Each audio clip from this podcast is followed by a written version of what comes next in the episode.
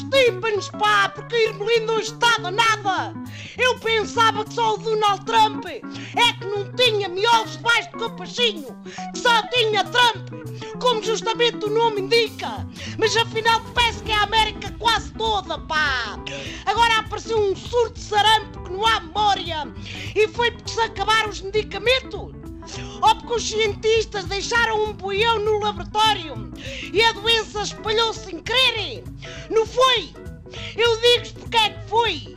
Porque há uns maduros que não vacinam os filhos, pá. Acham preferível que eles corram o risco de vida, é? É isso. Não vacinar crianças é tão perigoso como dar-lhes uma metralhadora para brincarem no recreio da escola, pá.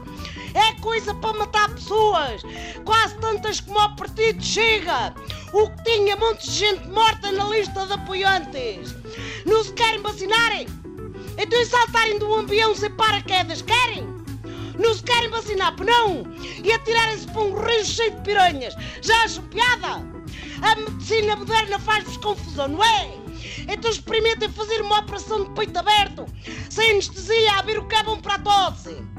O caso lá na América é tão grave que até o Trump vai aconselhar a vacinação, mesmo sabendo que os americanos do que precisam é de uma vacina contra o próprio Trump.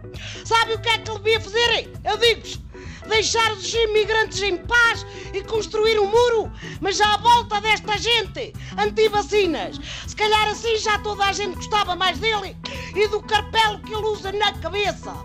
Quem não se vacina põe em causa toda a comunidade, pá! Isto é como a corrupção, pá!